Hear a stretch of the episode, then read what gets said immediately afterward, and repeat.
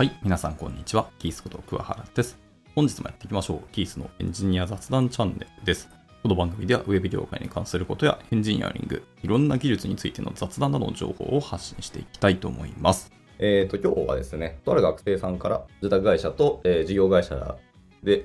どうなのと、どっちがどうなのみたいな話を軽くですね、聞かれまして、で、まあ、簡単に僕が思う、まあ、メメリット、デメリットみたいなところを、えー簡単に喋っていけたらと、はい、思ったりはしています。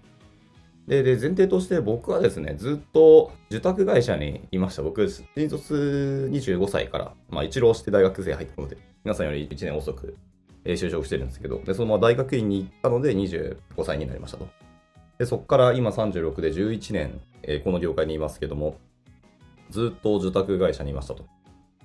なので、まあ、事業会社の方は、まあ、いろんなコミュニティとか、えーパイプができて、まあ、いろんなお話を聞いた中で、まあ、自分がこうなんだろうなと思うお話をします。なので、実際に中に入った、あれはその中のならでは大変さとか、課題っていうのはいっぱいあると思うんですけど、まあ、なので想像の域を超えないので、まあ、そこは加味した上で聞いていただければと思ったりしてます。はい。じゃあまあ最初、受託会社からやっぱり行きましょうかね。まあやっぱメリットとして思うのは、皆さんおっしゃると思うので、ひなみな言葉というか、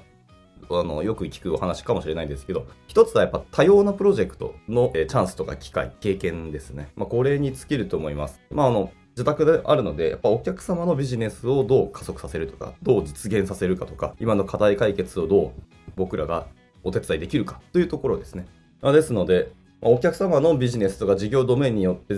全然違うものを作ったりするっていうところで、幅は絶対広がりますし、自分としても、まあ、ビジネスマンとしても引き出しの量は絶対増えると思いますね。知識もかなり増えると思います。そのアパレルの EC サイトとか、ウェブアプリケーションって開発してみると裏側こんな感じなんやとか、こんなこと考えなきゃいけないのかっていうのは本当にあったりするし、金融は金融ならではの、あ、そういう法律があるのですというか、あ、ここは簡単にやるとしたら、えーこうすればいいじゃんって言うけど、法律とか制約があって、ここはこう使えないから、めんどくさいかもしれないけど、こういう手順を取らなきゃいけないみたいな機能を実装するとか、たくさんあったりするんですよね。まあ、そういういろんなペインとか、まあ、法律とか、環境ですね。に応じて、作るものとか手段は様々なんですよ。まあ、そんなたくさんの経験ができるっていうので、これが面白いんじゃないかなと思ったりはしています。で、二つ目に、これはだから捉え方の違いかもしれないですけど、リスク分散ができるっていうのが、えっと、二つ目ですね。えーで、受託会社ならそのリスク分散って言ってるのは、まあ、収入源がいわゆるたくさんのお客様っていうところが、えー、と収入源になりますと。というので、まあ、特定の市場だったりとか、特定の製品とか、今の流行りに乗っかることもできたりしますし、まあ、そんな感じで、収入源としてのリスクの分散はできますよねっていうのはあります。なので、もうずっと同じ業界だけにこう絞ってビジネスをやってたとしましょうか。まあ、例えば、まあ不動産とか、まあ、さっきのアパレルもそうですけど、という事業のお客様だけにずっと絞ってたんですけど、まあ、コロナ禍が来まして、全然皆さんが家から外に出なくなったので、不動産も買わなくなりましたとか、えーまあ、車もそうですけど、あとは服とかも全然オンライン、リモートワークになったので、まあ、家だとそんなに服とかしっかり着ませんみたいな人もたくさん出て、結構アパレル業界とか不動産系で確かダメージ受けていたはずなんですよね。っていうところでお仕事していた場合、そもそも仕事自体がなくなってしまうみたいなところもあったりするんですけど、まあ、複数のお客様からの収入源があると、そういうことが、まあ、この業界では今ちょっとダメージでかかったけど、別のところでじゃあしっかり補填していこうとか、えお仕事を取りに行こうっていうのができたりするので、まあ、自宅のある意味でメリットというか、リスクの分散がしやすいですよね。え受注できるっていう前提ではもちろんありますけど、まあ、できた場合はそうやって分散ができるので、まあ、依存度が下がるっていうのは一つリスク分散という意味ではメリットなんじゃないかなと、はい、思ったりします。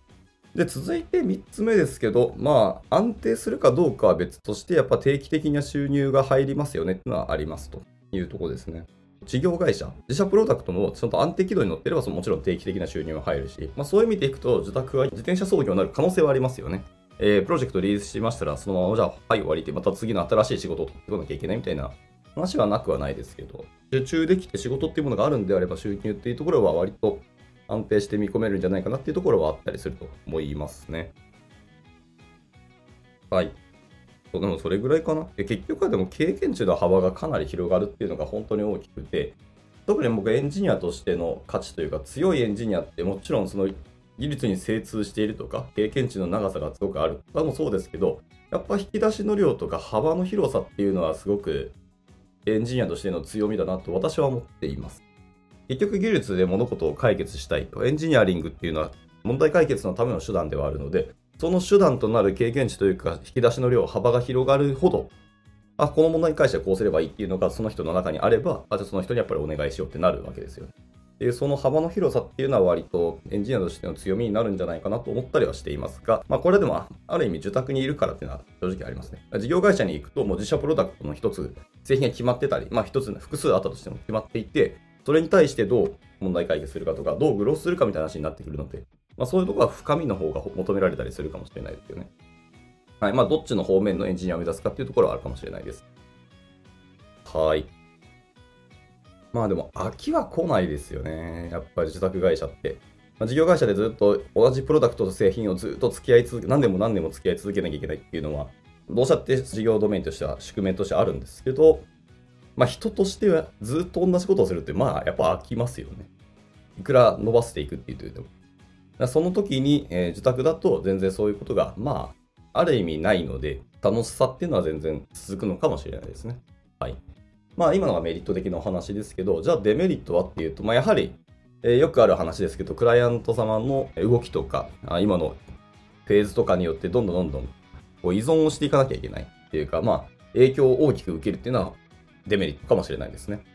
はい。まあ要望であったりとか、まあスケジュール感に強くやっぱ依存をしてしまうし、まあそれがあって、え、ー、と、今回のビジネスやりましょうって話にやっぱ尽きるので、まあ、我々受託会社の方での裁量って結構限られてきますしえ、単なる開発だけをやってくれみたいな契約の内容の場合もゼロではないというので、まあ、そうなると、まあ、言い方悪いですけど、ある種駒みたいに動いてほしいということをお客様から望まれていて、なので裁量がないので、もう言われた通り動かなきゃいけないっていうので、まあ、かなり縛りとか制約があったり、まあ、後から後からこう要望が出されたりとか、まあ、仕様変更であったりとか、スケジュール前倒しみたいなところとか、本当に依存度が高いので、そこがやっぱ大きなデメリットで、計画通りに物事が進まないっていうのが、まあ一つデメリットにやっぱあるかなと思ったりします。はい。で、続いて、まあさっきもちょっと申し上げましたけど、まあ収入の話ですね。収入の不安定性もやっぱりどうしたって出てきますね。まあ、突然プロジェクトの契約が終了するとかもあるし、まあプロジェクト一旦、えっ、ー、と、ローンチしましたと。えー、一旦ローンチしたので、じゃあ、ここから先はもう自分たちでやっていくよっていうので、また新しく、えー、お仕事を取りに行くっていうお話ですよね。もあるので、まあ、収入の不安定性というのも出てきたりしますし、あある意味自転車操業でやるっていうのは、まあ、仕方ないところがあったりしますね。まあ、継続的にその第2フェーズ、第3フェーズという一つのお客様でもやりたいことがたくさんあって、次のフェーズに移ってこう長くお仕事させてもらえるっていうのと話は別ですけど、そうじゃない場合は、本当に不安定性とずっと付き合っていかなきゃいけない。では続いてですけど、えっ、ー、と、まあ、イノベーションの限界ということで言い方をちょっとしますけど、まあ、クライアント様のその要求に沿った仕事が中心になりますので、まあ、自社製品の開発とか革新的なアイデアの実現は、まあ、結構難しい場合はやっぱあるかもしれないですね。まあ、自社プロダクトを持たないので、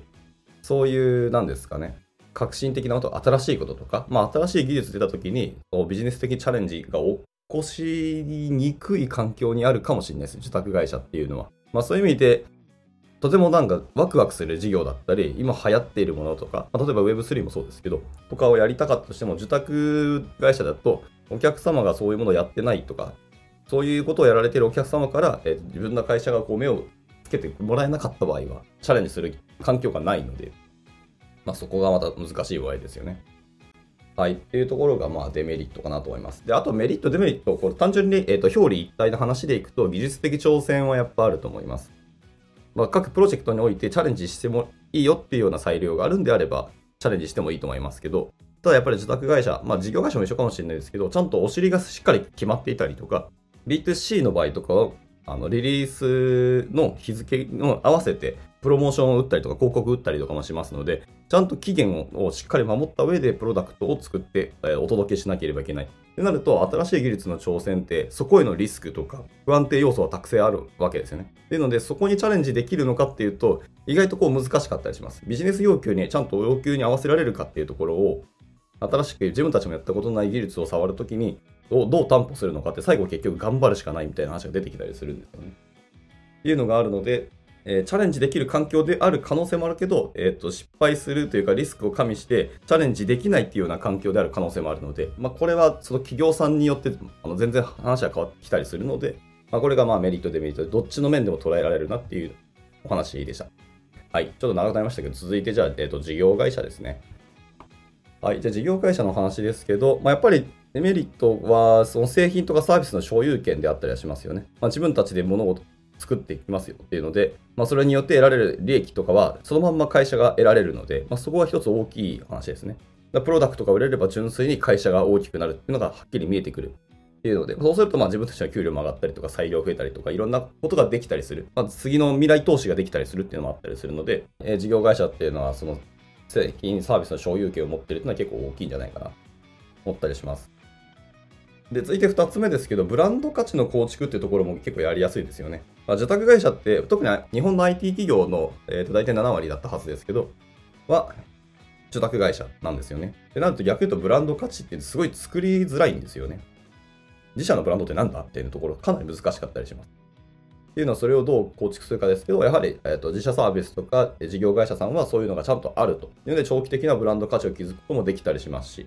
自分たちのカラーっていうのをしっかり、定義して生み出していける。でもっと言うと、それは自分たちが描きたい世界観っていうのをはっきり作り、イメージできて、それに対してどうアプローチするかっていうのが、え具体的にアクションできるってことですよね。この世界観って結構大事だと僕は思ってて、まあ、その世界観に共感をするからこの会社に入るっていうのは全然ある話であって、まあ、受託会社だとそれがなかなか作りづらいので、結局この会社は何をするのってお客様のお手伝いをするに尽きるみたいなところがあるので、まあ、ちょっと草の根活動に近いところはあったりしますけど、まあ、どこに共感をするかというところですよね。はいまあ、自分がどういうエンジニアになりたいかというさっきの話と結局紐づくとは思いますけど、まずそういう自分たちのブランド価値っていうところに共感をするっていうのが事業会社への選択だと思います。はい、では3つ目ですね。3つ目の、えー、メリットは、まあ、やはり、えーと、イノベーションの可能性ってところかなと思ってます。あの自社製品の開発によって、やっぱりより革新的なことだったりとか、アイディアとか技術っていうのを採用しやすいですよね。で、やっぱり自分たちでプロダクト、サービスを持ってると、まあ、それをずっとやっぱり継続的にメンテナンスもしなきゃいけないんですけど、単なるメンテナンスだけだとお客様はさっきのあの話の通り、飽きが来たりする可能性があるので、ブラッシュアップよりもちゃんと新しく新しく進化していかなきゃいけない。で、だった時に、プロダクトの進化には必ず技術の進化とかもセットになってくるはずなんですよ。まあ、その技術で物事を解決したり、そのプロダクトとかシステムを技術で作った場合はですね。っ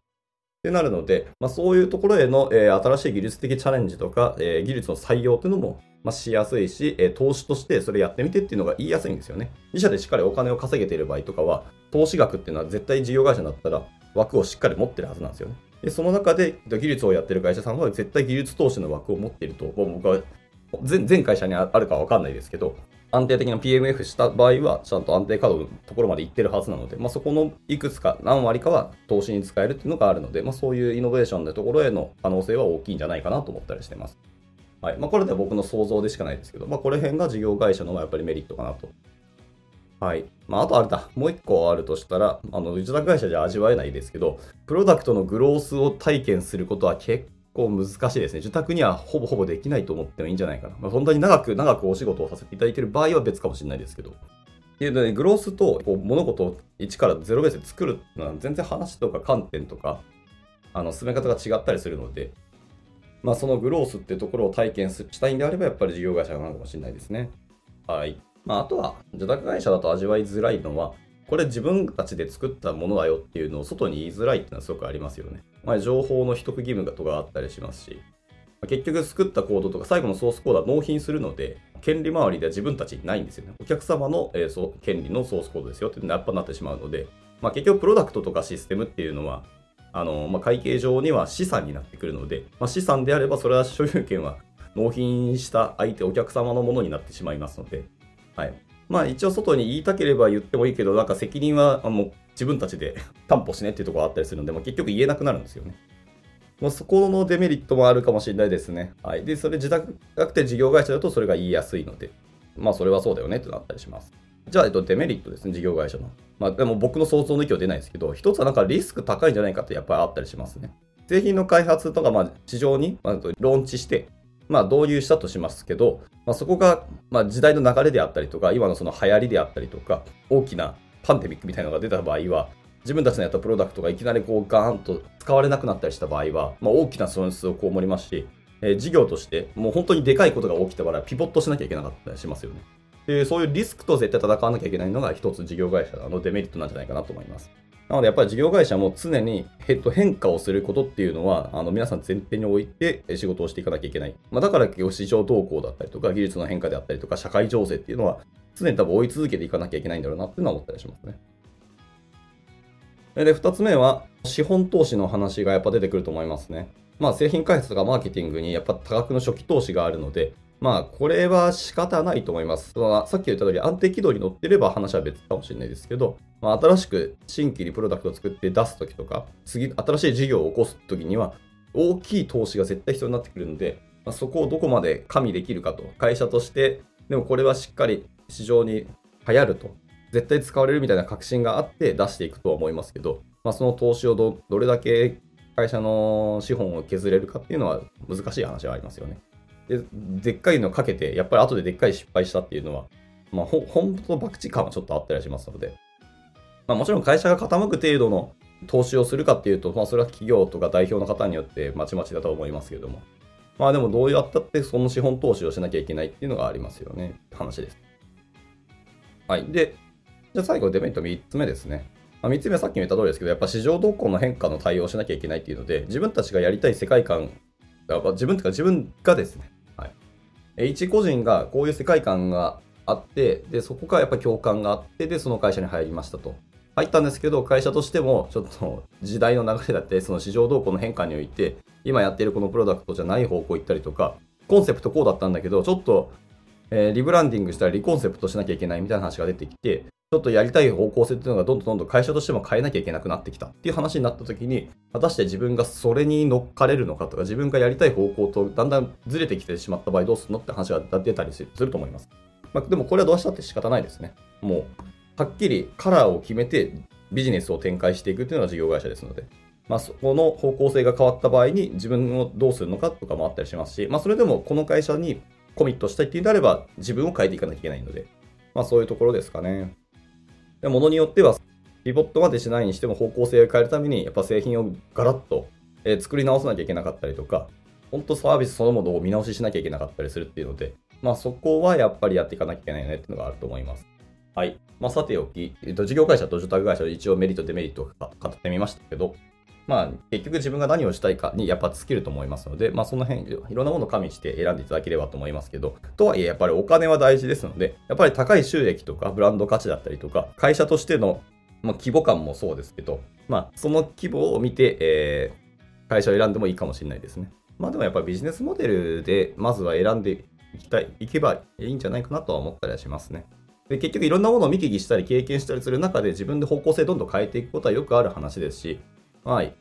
人っていうのはどんどん変わっていくものですので、まあ、まずは今面白いと思うところに、えー、コミットするのがいいんじゃないかと思いますね。はい。面白いというか熱量があるところにコミットしていかないと、後からその熱量をなんか燃やしたいと、自分の熱を使いたいって時に、やれる環境があるのかっていうのと、結構熱はしぼんでいくもんなんですよね。特に若いから若い若いほど、やっぱりその熱量というのが大きくて、年取ってくるとその熱量減ってくるんですよね。で、そうなるとやらなかった後悔っていうのが後にドカンと出てくるので、今は自分がやっぱりなんだかんだ面白そうとか興味あるっていうところにコミットしていけばいいんじゃないかなと思ったりしてます。はい。では今回はこんなところで終わっていきたいと思います。いつも聞いてくださり本当にありがとうございます。ではまた次回の収録でお会いしましょう。バイバイ。